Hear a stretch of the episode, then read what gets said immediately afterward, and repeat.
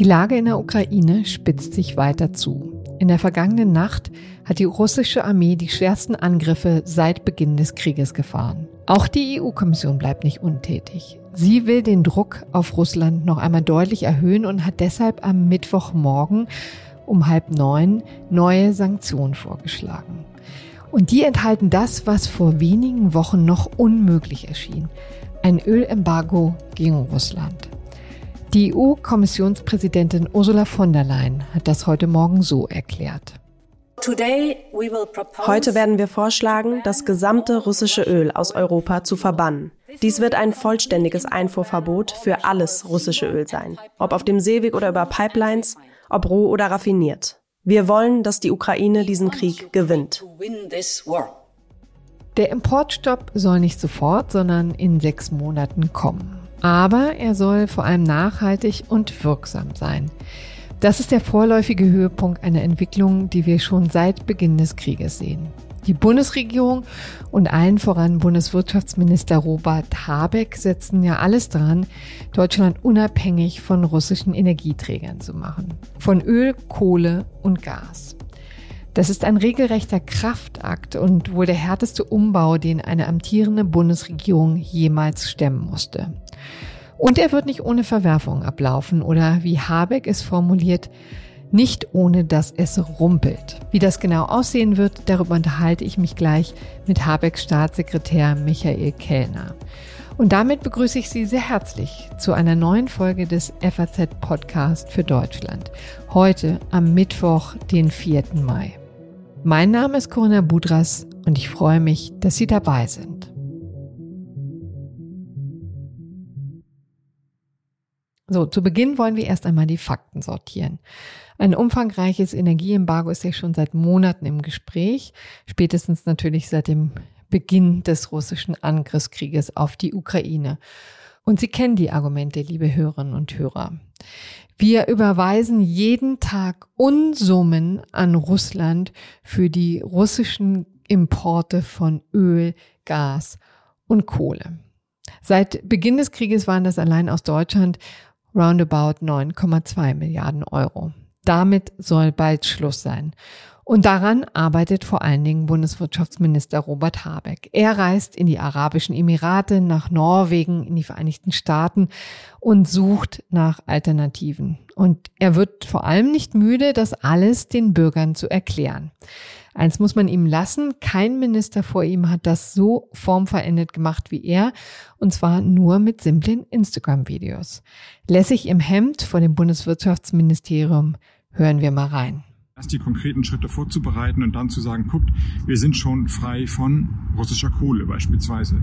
Das hat also nach ein paar Wochen ganz gut geklappt, so dass jetzt die Kraftwerksbetreiber wie die Stahlwerke sich von russischer Kohle unabhängig machen und wir dann im Sommer frei sind von russischer Kohle. Bei der Kohle sind wir also inzwischen fein raus. Beim Gas wird die Sache schon komplizierter. Da hängen wir besonders intensiv an den russischen Leitungen. Vor dem Krieg haben wir rund die Hälfte unseres Erdgases aus Russland bezogen. Inzwischen sind es Gott sei Dank nur noch rund ein Drittel. Aber gucken wir uns jetzt mal das Öl an. Da ist Habeck in den vergangenen Wochen auch sehr gut vorangekommen, wie er in seinem Instagram-Video erklärt. Doch es gibt noch ein ziemlich großes Problem. Das letzte Drittel ist das eigentliche Problem. Es ist die Raffinerie Schwedt. Die wird betrieben von Rosneft. Rosneft ist ein russischer Staatskonzern und die haben natürlich gar keine Interessen daran, dass sie nicht russisches Öl raffinieren. Also wenn ich da anrufe und sage, hallo, was wollt ihr eigentlich tun, um unabhängig von russischem Öl zu werden, dann nehmen die den Hörer gar nicht ab und sagen, hä, was willst du eigentlich von uns? Das ist genau unser Geschäftsmodell. Nichts werden wir dagegen tun. Das alles wollen wir jetzt noch einmal genauer analysieren und dazu habe ich mir einen fachkundigen Gast in den Podcast eingeladen. Ich darf nun Alexander Krivolutski begrüßen. Er ist Professor für Volkswirtschaft an der FU Berlin und Leiter der Abteilung Makroökonomie am Deutschen Institut für Wirtschaftsforschung in Berlin. Herzlich willkommen, Herr Krivolutski. Hallo. Deutschland hat sich ja schon überraschend schnell von den russischen Importen gelöst. Besonders beim russischen Gas haben wir deutlich abgespeckt. Vor dem Krieg haben wir noch über die Hälfte unseres Gases aus Russland exportiert. Jetzt sind es nur noch 35 Prozent. Erklären Sie uns doch mal, Herr Grewolutski, wie ist uns das gelungen?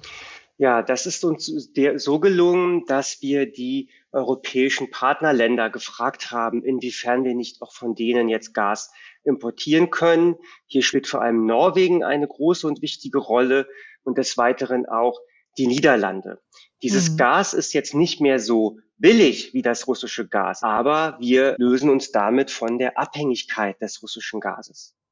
Aber ist es denn auch nachhaltig? Denn ich nehme an, diese Lösung hätte es ja auch schon vorher gegeben, aber gerade in den Niederlanden haben wir ja immer häufiger das Problem auch der Erdbeben in Zusammenhang mit den Bohrungen. Also können wir uns darauf auch in Zukunft verlassen, dass das funktioniert? Das, ist, das sind keine Lösungen für die nächsten 20 Jahre. Wir müssen selbstverständlich zusehen, dass wir noch stärker in erneuerbare Energien investieren. Das sind jetzt kurzfristige Lösungen, um diese sehr, sehr große Abhängigkeit vom russischen Gas von über 50 Prozent kurzfristig zu reduzieren und mittelfristig zu reduzieren. Wie sieht es denn beim russischen Öl aus? Da sehen wir einen ähnlichen Rückgang von rund einem Drittel der Exporte auf nunmehr naja, so 10 oder 12 Prozent. Was hat das für Gründe? Die Gründe da sind noch viel einfacher als beim Gas. Beim Gas ist es ja so, dass wir da das beziehen müssen aus den Pipelines, wenn es eben nicht Flüssiggas ist, aus den LNG-Terminals ähm, oder eben aus Norwegen. Da war es relativ schwer. Beim Öl ist es ja so, dass auch russisches Öl in der Regel durch Frachter geliefert wird, zum Beispiel an die mhm. Häfen in den Niederlanden nördlich des Rheins und dann wird es praktisch dann weiter verschifft an die Industrie in, in, in Westdeutschland. Und da ging es jetzt einfach darum, andere Staaten zu überzeugen, uns eben auch Öl zu liefern. Und dadurch, dass das mhm. Öl auf dem Weltmarkt geliefert wird oder auch gehandelt wird, gab es hier natürlich auch sehr gute Chancen, das russische Öl zu ersetzen. Gut, aber das hört sich alles in der Tat noch nicht besonders langfristig an, noch nicht besonders nachhaltig. Letztendlich müssen wir ja komplett umbauen, ne? Muss auch die Industrie komplett umgebaut werden. Ja, selbstverständlich. Also es muss jetzt schon klar werden, dass die Zeit der billigen Energie in Deutschland oder auch in Westeuropa, der EU, vorbei sind. Dass mhm. Energie teurer wird und auch, dass das entsprechend eingepreist werden muss und auch entsprechend berücksichtigt werden muss in den Produktionsprozessen und in der Lebensweise der Haushalte. Mhm. Da sehen wir das, was wir jetzt ja ohnehin schon erfahren, nämlich steigende Preise, also auch in der Zukunft, ne? Ja, also wir können definitiv davon ausgehen, dass das Preisniveau, das wir jetzt erreicht haben, nicht wieder fallen wird auf das Niveau, das wir vor ein paar Jahren hatten. Hm. Aber ich will jetzt den Erfolg auch gar nicht kleinreden. Also wir haben ja jetzt immerhin schon uns ein wenig unabhängiger gemacht von den russischen Importen. Hat es Sie überrascht, dass es so schnell ging? Das hat mich ehrlich gesagt nicht überrascht. Das ist, wenn man die äh, Studie der Kolleginnen und Kollegen liest, ähm, um Rüdiger Bachmann, äh, Benjamin Moll, Christian Bayer, Moritz Schularek, dann steht da eigentlich genau das schon drin. Die sagen, dass man von russischem Öl innerhalb von ein paar Wochen eben auch unabhängig werden kann, dadurch, dass es eben auf dem Weltmarkt geliefert wird. Und dort steht auch schon drin, dass es die, dass es die Kooperation mit den europäischen Partnerländern bedarf, um den äh, hohen Energiebedarf in Deutschland zu decken. Hm. Würden Sie sagen, dass also die ganzen Mahner Unrecht hatten, die immer den Untergang beschworen haben oder zumindest auch wirklich ganz, ganz starke Verwerfungen auf in der deutschen Wirtschaft, wenn entweder wir den Gas haben abdrehen oder Putin aufhört zu liefern? Genau, genau das sehen wir da sehr, sehr deutlich, dass die Mahner eben keinen Grund hatten, diese Horrorszenarien an die Wand zu malen dass die wissenschaftlichen Studien, die erschienen sind, das schon sehr gut eingeschätzt haben und dass wir jetzt, selbst wenn wir jetzt ähm, von, also wenn wir von heute auf morgen eben dieses Energie, Energieembargo äh, umgesetzt hätten, dass wir dann eben schon jetzt in der Lage wären, wieder mhm. auch teilweise zu produzieren. Aber nun sagt man ja auch immer, dass die letzte Strecke sozusagen die schwerste ist. Also beim Gas wären es konkret diese ja, knapp ein Drittel, die wir noch ersetzen müssten und beim Öl rund zehn Prozent. Ist das dann ähnlich schnell zu machen, wie wir es jetzt in den vergangenen Wochen gesehen haben, oder wird das noch ein härterer Kraftakt? Äh, ja und nein. Also die letzten zehn Prozent beim Öl liegen ja ganz äh, klar an Schwed. Und mhm. da liegt es ja daran, dass es im Besitz einer russischen Firma ist, die gerade nicht bereit ist, das russische Öl äh, zu substituieren gegen ein anderes Öl. Da müsste man dann äh, politische Lösungen finden, um die sozusagen zu zwingen. Auch dann ginge das ja. Bei Gas, äh, da generell bei Gas oder generell bei Öl, Energie, da ist etwas gefragt, das wir noch gar nicht auch in dem Podcast besprochen haben, nämlich, dass es ja nicht nur die Angebotsseite gibt. Das heißt, wie viel Gas und wie viel Öl haben wir denn in Deutschland mhm. zur Verfügung? Eine ganz, ganz wichtige Rolle spielt ja eben auch die Nachfrageseite in Deutschland. Mhm. Das heißt, wie viel äh, Gas verbrauchen wir, wie viel verbrauchen die Haushalte, wie viel verbrauchen die Firmen. Da sind auch noch Anpassungsprozesse möglich und müssen auch eingeleitet werden, um dann eben die letzten paar Meter zu gehen. Das heißt konkret, die Verbraucher müssen weniger Gas verbrauchen, weniger Öl verbrauchen. Das bedeutet zum Beispiel weniger Autofahren, weniger heizen, weniger warm duschen. Und bei der Industrie müssten auch Umwälzungsprozesse stattfinden, müssten einfach andere Energieformen gefunden werden, um die energieintensive Industrie am Leben zu halten, oder? Selbstverständlich. Genau das, was Sie gesagt haben, sind Anpassungsprozesse, mit denen wir äh, anfangen müssen. Es, und da haben wir ja einen großen Vorteil, dass wir in einer Marktwirtschaft leben. In einer Marktwirtschaft ist es so, dass der, der Preis eine ganz wichtige Rolle spielt und Knappheit signalisiert und der Preis eben auch dazu führt, dass es Anpassungen im Verhalten gibt. Das mhm. wird es bei den Haushalten geben und das wird es bei den Firmen geben. Und Sie haben jetzt schon die Haushaltsseite betrachtet. Auch hier ist es ganz wichtig zu sagen, dass niemand dann frieren wird. Aber die Frage mhm. ist ja, müssen wir alle in Wohnungen leben, bei denen alle Räume so geheizt sind, dass wir im T-Shirt durch die Wohnung laufen können. Oder heizen wir vielleicht so, dass wir auch einen Pullover tragen in den Innenräumen, in unseren Wohnungen und heizen vielleicht nur ein paar Zimmer und achten eben ein wenig drauf, ob das Kinderzimmer, das kaum benutzt wird, äh, zu bestimmten Zeiten eben nicht durchgängig hochbeheizt wird. Das sind ja alles so kleine Anpassungen, die eben auch schon viel, viel bringen können. Ähm, Gerade auch Benzin, auch da geht es nicht darum, dass wir alle aufhören, von heute auf morgen Auto zu fahren. Aber es ist natürlich wichtig zu fragen, in welcher Geschwindigkeit fahren wir denn Auto? Passen wir uns da an? Und machen wir bestimmte Strecken dann vielleicht doch zu Fuß oder mit dem Fahrrad? Hm. Auch da gibt es ja schon die Möglichkeit, sein Verhalten anzupassen. Und da ist der Preismechanismus ein ganz, ganz wichtiger Mechanismus, den die Politik gerade etwas außer Acht lässt. Und wenn die Firmen gesagt haben, auch da ist es natürlich so, in dem Moment, in dem Energie teuer wird und teurer wird, dann lohnen sich Investitionen in energieschonende Prozesse.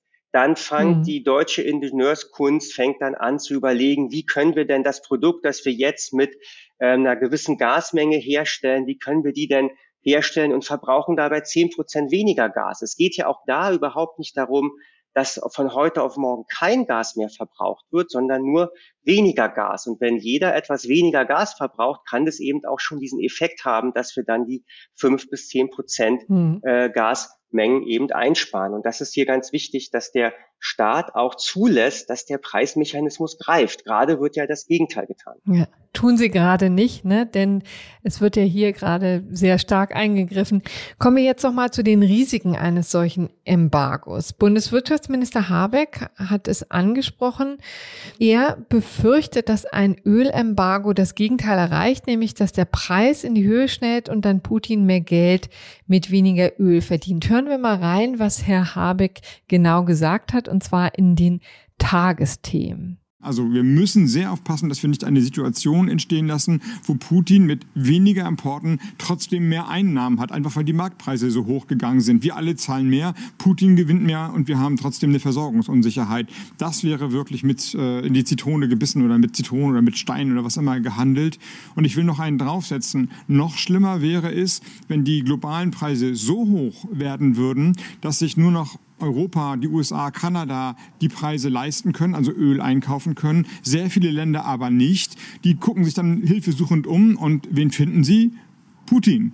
Und der sagt dann, wisst ihr was, so ist der Westen, so ist Europa, so ist die USA, aber ich helfe euch raus. Wir können bei ihr noch 20 Prozent Discount bekommen und dann will ich aber eure politische Solidarität haben. Dann hätten wir ein Ölembargo, aber eine russische Solidarität. Das wäre natürlich ganz fürchterlich. Und jetzt ist hier gerade das Licht ausgegangen. Ich sehe es auch. Vielleicht sind das die 10 Prozent, die wir alle einsparen sollten. Herr Kriwolutzki, sehen Sie das auch so? Ist das eine reale Gefahr? Ja, das äh, schätzt Robert Habeck vollkommen richtig ein. In dem Moment, in dem wir das Angebot verknappen, werden die Preise selbstverständlich steigen, da die Nachfrage sich ja nicht großartig verändert hat. Hm. Und dann, damit muss man einfach rechnen. Kann man auch nicht viel gegen tun, oder? Doch, da, da gibt es durchaus die Möglichkeit, etwas gegen zu tun. Deswegen ist es wichtig, dass nicht nur das Ölembargo beschlossen wird, sondern dass auch weiter gedacht wird, in dem Moment, in dem wir kein Öl mehr von russischen Tankern kaufen, was machen denn die Tanker und wo können die denn sonst hinfahren? Und wie können wir verhindern, dass die Tanker eben dann das russische Öl mhm. auch mit einem Abschlag an andere Länder verkaufen? Das muss die EU und das muss die USA sich zusammen überlegen. Und hier bestehen äh, mehrere Möglichkeiten. Eine Möglichkeit ist es, Sanktionen gegen die Reedereien auszusprechen, die dann russisches Öl durch die Welt fahren, indem man praktisch sagt, wenn ihr russisches Öl durch die Welt fahrt, dann dürft ihr unsere Häfen nicht mehr ansteuern. Mhm. Das ist eine Möglichkeit. Die andere Möglichkeit ist auch ganz, ganz einfach die Häfen, die dann dieses Öl abladen, zu sanktionieren, indem man sagt, diese Häfen, da werden dann keine Waren mehr aus der EU und aus von der USA umgeschlagen. Das sind sehr, sehr harte und drastische Sanktionen, aber die würden eben auch dazu führen, dass es dem russischen Regime sehr, sehr schwer gemacht würde, das russische Öl zu verkaufen und von dem Preisanstieg, den wir selbstverständlich sehen werden, zu profitieren. Hm. Ja, also da kann man in der Tat noch was machen, aber hört sich so an, als wäre es nicht ganz trivial, ne? Nein, das ist ein sehr schwieriges Unternehmen, dass man dann auch gesamtwirtschaftlich denken muss, sozusagen Embargo und Sanktionen. Ja, herzlichen Dank, Herr Krivolutski, für dieses Gespräch. Sehr gerne. Das Ölembargo effektiv zu gestalten, ist also eine echte Herausforderung. Eine andere ist, die negativen Effekte für die Bevölkerung so klein wie möglich zu halten. Und dabei müssen wir noch einmal auf die Raffinerie in Schwedt zu sprechen kommen. Robert Habeck hat sie schon erwähnt, das sind die, die gar nicht erst ans Telefon gehen, wenn er anruft. Dabei geht es nicht nur um das russische Geschäftsmodell, sondern auch um rund 1200 Mitarbeiter, die dort in der kleinen Stadt in Brandenburg arbeiten. Schwedt liegt rund eineinhalb Stunden nördlich von Berlin Mitte, wo wir hier bei der FAZ unsere Redaktionsbüros haben. Und eineinhalb Stunden übrigens dauert es von hier mit den öffentlichen Verkehrsmitteln. Mit dem Auto ist man zehn Minuten länger unterwegs. Hören wir mal rein, was die Menschen vor Ort sagen. Da werden sie wieder entlassen. Das schlimm ist sowas alles. Findet nicht in Ordnung. Das Problem ist einfach nur, die Wirtschaft ist so vernetzt, dass es eigentlich blöd wäre, weil hinterher auch die Anlage kaputt ist. Was macht man richtig? Das weiß keiner. Verlierer gibt es auf allen Seiten. Ja, für die Zukunft spät ist es natürlich traurig, muss ich einfach mal so sagen. Ne? Wir haben hier bloß PCK und Leiper. Das sind die einzigsten eigentlich, die wir als große Arbeitgeber hier haben. Ne? Und wenn das wegfällt, wäre es wirklich sehr, sehr traurig um Schwed. Jetzt im Moment ähm, sprechen mich viele Menschen an und sagen, äh, bitte kämpfe für uns, lass uns zusammen auf die Straße gehen. Ähm, ich denke, die Stimmung, die ist am, am Verändern und ich äh, hoffe, dass wir hier trotzdem in der Stadt eine, eine ruhige Stimmung behalten. Wir möchten, dass Herr Habeck hierher kommt. Wir möchten, dass Herr Habeck sich auch den Diskussionen vor Ort stellt. Und wir möchten auch, äh, dass er uns mitnimmt innerhalb seiner strategischen Überlegungen. Im letzten Zitat haben wir die Bürgermeisterin von Schwedt, Anne-Kathrin Hoppe, gehört. Sie möchte also, dass sich Robert Habeck ein Bild von der Lage vor Ort macht. Das hat er bisher noch nicht getan, aber er hat zumindest schon mal seine rechte Hand, den grünen Politiker Michael Kellner, geschickt. Er ist parlamentarischer Staatssekretär und war am Montag vor Ort. Ihn habe ich jetzt in der Leitung. Herzlich willkommen, Herr Kellner. Einen wunderschönen guten Tag. Herr Kellner, lassen Sie uns nicht ja drum herum reden. Die Region um Schwedt, also auch wir hier in Berlin und Brandenburg, wären zuallererst von einem Ölembargo getroffen. Was müssen wir hier befürchten? Also wir haben die Situation in, äh, in Brandenburg, in Berlin, dass wir von den Raffinerien, vor allem in Schwedt, aber auch in, in Leuna, in, in Sachsen-Anhalt, ähm, abhängen. Dort werden, wird aus Rohöl dann eben ähm, Diesel, Benzin, aber auch andere Stoffe hergestellt. Und äh, wenn kein äh, russisches Rohöl mehr kommt über die Pipeline Druschba, dann äh, brauchen wir in diesen Raffinerien, Raffinerien anderes Öl, was dort verarbeitet werden muss. Das ist auch möglich. Das heißt, wir brauchen dann über die Häfen in Danzig und Rostock entsprechend die Ölmengen zur Verarbeitung damit die Versorgungssicherheit hier gewährleistet ist. Hm. Aber um das nochmal deutlich zu machen, äh, gerade in Schwed haben wir das Problem, dass der russische Konzern Rosneft die Raffinerie betreibt und der ist nämlich an wirklich so störrisch, wie Herr Habeck das in seinem Video beschrieben hat, ne? Ja, genau. Wir haben ja die Situation, deswegen ist es interessant, sich beide Konstellationen anzuschauen. In, in Leuna haben wir die Raffinerie dort, die auch an dieser Durchfahrpipeline hängt gehört einem französischen Konzern. Der Konzern hat selber schon gesagt, er stellt seine Öllieferungen um. Er hat auch, gibt es auch, auch mit Unterstützung des Wirtschaftsministeriums, äh, gibt es auch Gespräche mit Polen. Es ist klar, äh, Leuna äh, wird versorgt über Danzig. Da gibt es eine Ölleitung, auch also Schiffe nach Danzig. Das äh, Öl fließt nach Leuna, wird dort äh, weiterverarbeitet. Ähm, und damit ist äh, diese Situation äh, für Leuna gesichert. Wir haben dann die Situation in Schweden. Dort ist es in der Tat so, dass der Mehrheitseigentümer äh, Rosneft ist, also ein russischer Staatskonzern, dessen Ziel und Zweck es ja ist, ähm, russisches Öl zu verarbeiten. Äh, mhm. Das ist dann nicht mehr möglich. Äh, auch da ist es so, ich verstehe auch die Sorgen der Menschen dort äh, in Schweden natürlich. Ich war selber ja schon mehrfach ähm, dort, zuletzt, wie Sie sagen, am Montag dort. Ähm, können wir die Raffinerie weiter betreiben. Es gibt eine Pipeline von Schweden nach Rostock. Das kann also Öl anlanden, das kann in die Raffinerie gehen und dann kann man ungefähr 60 Prozent der Produktionskapazitäten mhm. aufrechterhalten und für die weitere Aufrechterhaltung der zusätzlichen Mengen, die fehlen, bräuchte es Öllieferungen dann wieder über Danzig, über die polnische Seite und da kann man vielleicht verstehen, dass die polnische Seite auch sagt, mit einem russischen Staatskonzern, dem wollen wir jetzt nicht unser Öl liefern, mhm. was wir nun gerade nicht aus Russland auf den Weltmarkt eingekauft haben. Das heißt, wir haben dort erben wir das Problem, dass äh, kritische Infrastruktur mal an Russland verkauft wurde. Sicherlich ein, ein Fehler der Vergangenheit, den ähm, wir jetzt versuchen auszubügeln, äh, so dass wir die Produktion in Schweden mhm. äh, aufrechterhalten können. Aber wenn sich der Konzern Rosneft weigert, da gibt es ja eben auch schon Überlegungen, ja zur Not auch selber ans Ruder zu kommen, den Konzern zu enteignen. Ne? Wie weit sind die Pläne in dieser Richtung schon gediehen? Es gibt ja verschiedene ähm, Wege, die da denkbar sind. Ähm, wir hatten ja den Fall bei Gazprom, da geht es nicht um Öl, da geht es um Gas. Gazprom Germania sollte verkauft werden. Ähm, hat gegen das deutsche Außenwirtschaftsgesetz verstoßen. Mhm. Deswegen haben wir dort einen Treuhänder eingesetzt, weil ja ehrlicherweise auch das, muss sich mal vorstellen, der größte Erdgasspeicher äh, Deutschland in Reden ist, äh, war in russischer Hand. Das ist einfach keine kluge Idee. Und äh, das, das haben wir in den letzten Monaten hohe, einen hohen Preis dafür gezahlt, und zwar im wahrsten Sinne des mhm. Wortes. Russland hat diesen Speicher leer gelassen, um die Erdgaspreise nach oben zu treiben. Äh, und deswegen sind Treuhändermodelle, es kann ja auch sein, dass wenn äh, wenn Rosneft kein Öl mehr zum Verarbeiten bekommt, dann ist ja auch das Geschäftsmodell von Rosneft Deutschland äh, sozusagen, ja. äh, kommt dann zum Erliegen. Wir bereiten also die verschiedensten Szenarien vor, so dass wir handlungsfähig äh, sind, um die Produktion aufrechtzuerhalten können, um die Versorgungssicherheit aufrechtzuerhalten. Hm. Also letztendlich Irgendwann werden Sie wahrscheinlich eingreifen müssen. Sie haben mit den Menschen vor Ort gesprochen, die haben Angst um ihre Arbeitsplätze, wir haben es eben schon gehört. Müssen Sie denn mit dieser Angst leben oder was konnten Sie ihnen zur Beruhigung sagen?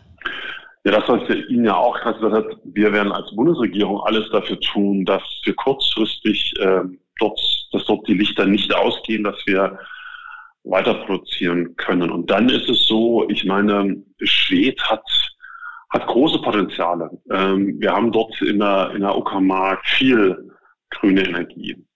Wir haben dort Platz, wir haben dort die Chance auch, das, was wir sehen, die Chemieindustrie, sie wandelt sich ja auch weg von Erdöl hin zu biobasierter Chemie, also aus Laubhölzern, beispielsweise aus anderen Kohlenstoffquellen Chemie zu erzeugen oder in Richtung von Kreislaufwirtschaft oder eben auch die Erzeugung von grünem Wasserstoff. Und da auch da ist es so, die PCK, also die Raffinerie selber, hat ja auch schon für sich Ideen entwickelt gehabt, wie man beispielsweise vorankommen kann mit einer grünen Wasserstoffwirtschaft, was wir ja nun dringend brauchen zur Erreichung unserer Klimaziele. Aber ist doch klar, eine Raffinerie, die mehrheitlich in, in russischem Besitz ist, die, die, wird sich ja, die wird ja nicht den Weg in die Zukunft gehen äh, Richtung grünen Wasserstoff. Das ist ja überhaupt nicht der Interesse des Haupteigentümers, so dass ich auch ähm, davon überzeugt bin, dass neben der kurzfristigen Lösung die, die mittelfristige Chance und Perspektive natürlich daran liegt, dass äh, man sich neue Geschäftsfelder äh, erschließt. Und da ist beispielsweise grüner Wasserstoff eine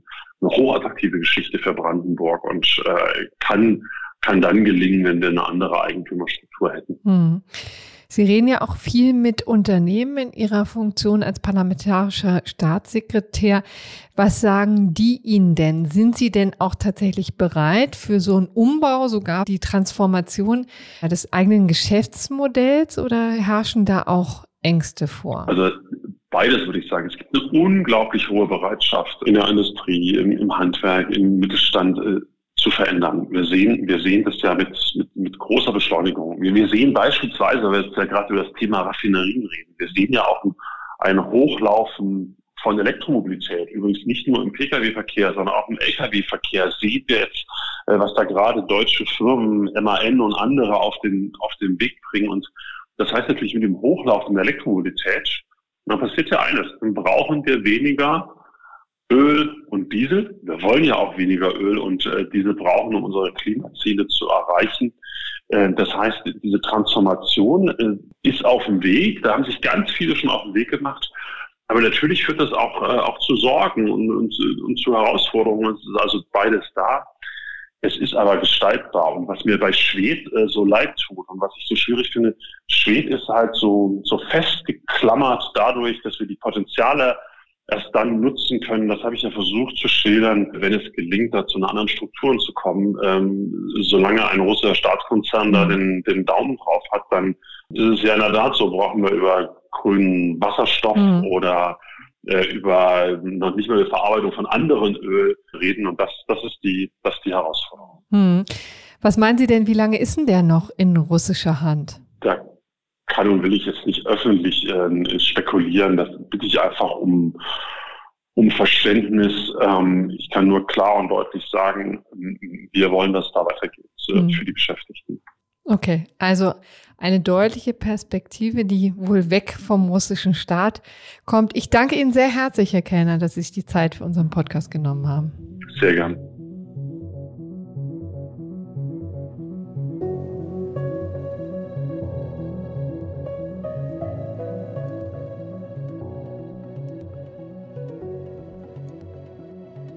Nach zwei Monaten Krieg ist inzwischen mehr als deutlich, für Deutschland und die EU ist es nicht einfach, sich von der russischen Energie zu lösen. Es braucht dafür unglaubliche Kraftanstrengungen und wir sind noch lange nicht am Ziel. Aber es ist auf der anderen Seite auch nicht ganz so unmöglich, wie viele dachten. Übrigens auch der Bundeswirtschaftsminister. Lassen wir also noch ein letztes Mal Robert Habeck zu Wort kommen. Das ist eine völlig andere Ansage, eine viel kraftvollere Ansage, als wir sie, als ich sie noch vor zwei Monaten hätte machen können. Da hätte ich gesagt, oh je, das hält Deutschland kaum aus. Man weiß gar nicht, was dann passiert. Wir wanken. Das würde ich heute nicht mehr sagen. Es würde sicherlich zu regionalen Engpässen führen. Es würde sicherlich zu höheren Preisen führen. Es würde möglicherweise auch zu lokalen Unterbrechungen kommen. Man kann also nicht sagen, niemand merkt es, aber es würde nicht mehr zu einer Vollkatastrophe führen. Zum Schluss sind das doch ganz gute Aussichten zur Abwechslung mal. Morgen wird sie meine Kollegin Sandra Klüber mit ihrer ersten Sendung nach ihrer Elternzeit begrüßen. Das Thema? Eine halbe Stunde intensive Vorbereitung auf die Landtagswahl in Schleswig-Holstein am Wochenende. Mir bleibt, mich für Ihre Aufmerksamkeit und Ihr Interesse zu bedanken. Machen Sie es gut. Tschüss!